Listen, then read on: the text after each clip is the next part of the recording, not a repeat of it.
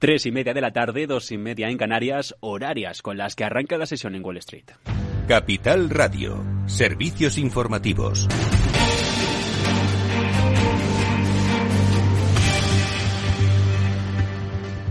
¿Qué tal? Muy buenas tardes. Arranca la sesión en la Bolsa de Valores de Nueva York con advertencias de las casas de análisis. Deutsche Bank, la última en hacerlo, dice que 2023 será un año de recesión económica para Estados Unidos y un año en el que los mercados, la renta variable, va a caer por encima del 25%. En un contexto en el que Estados Unidos, por tema geopolítico, acusa a Rusia de usar el invierno como arma de guerra en Ucrania. En el marco de la OTAN piden más ayudas para Kiev y señalan que el conflicto va a terminar probablemente en una mesa de diálogo, pero que una negociación depende de la situación, en todo caso, en el campo de batalla. Entre tanto, Moscú lo que ha hecho en las últimas horas ha sido cancelar el primer encuentro previsto con Washington desde el inicio del conflicto que había cerrado para dentro de dos días en el Cairo, en el que se iba a hablar sobre el control de las armas nucleares. En un día en el que Goldman Sachs ha anunciado que traslada sus operaciones de Londres a Milán en el marco del Brexit y la salida así del Reino Unido de la Unión Europea hará cosa de un par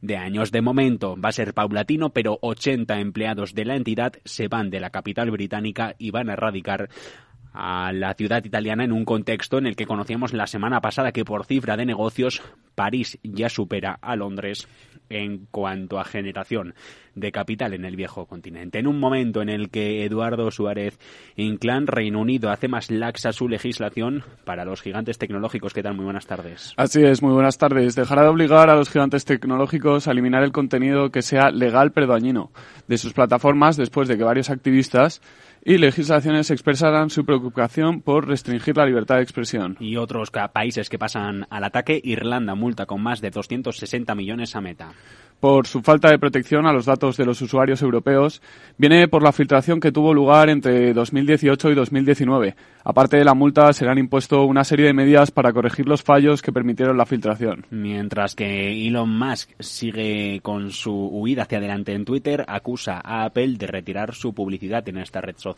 Y de imponer una tasa del 30% en su App Store. El magnate dice que el fabricante de iPhone presiona sobre la moderación de contenidos. Critica los precios de la tienda de Apple ahora que quiere impulsar los ingresos por su suscripción de la red social. Mientras que Disney cierra su parque en Shanghai por contacto de COVID-19.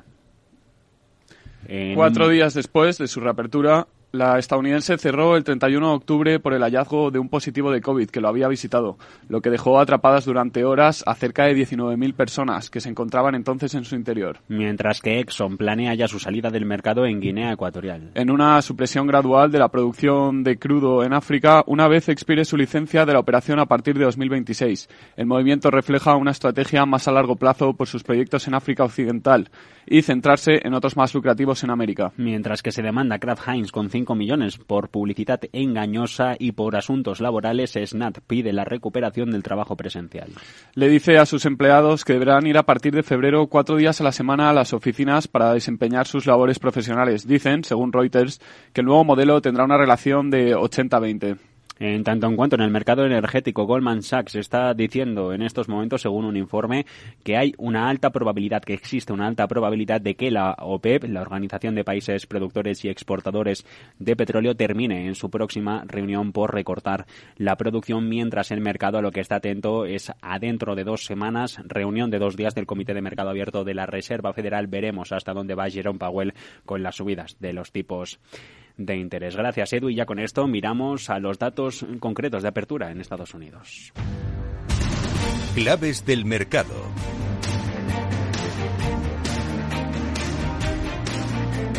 La clave del mercado, la Bolsa de Valores de Nueva York, martes 29 de noviembre, la tenemos en la timidez de los inversores. Eh, timidez con compras. En el Nasdaq 100 concretamente, le hacen rebotar al índice tecnológico por encima de las 6 centésimas porcentuales.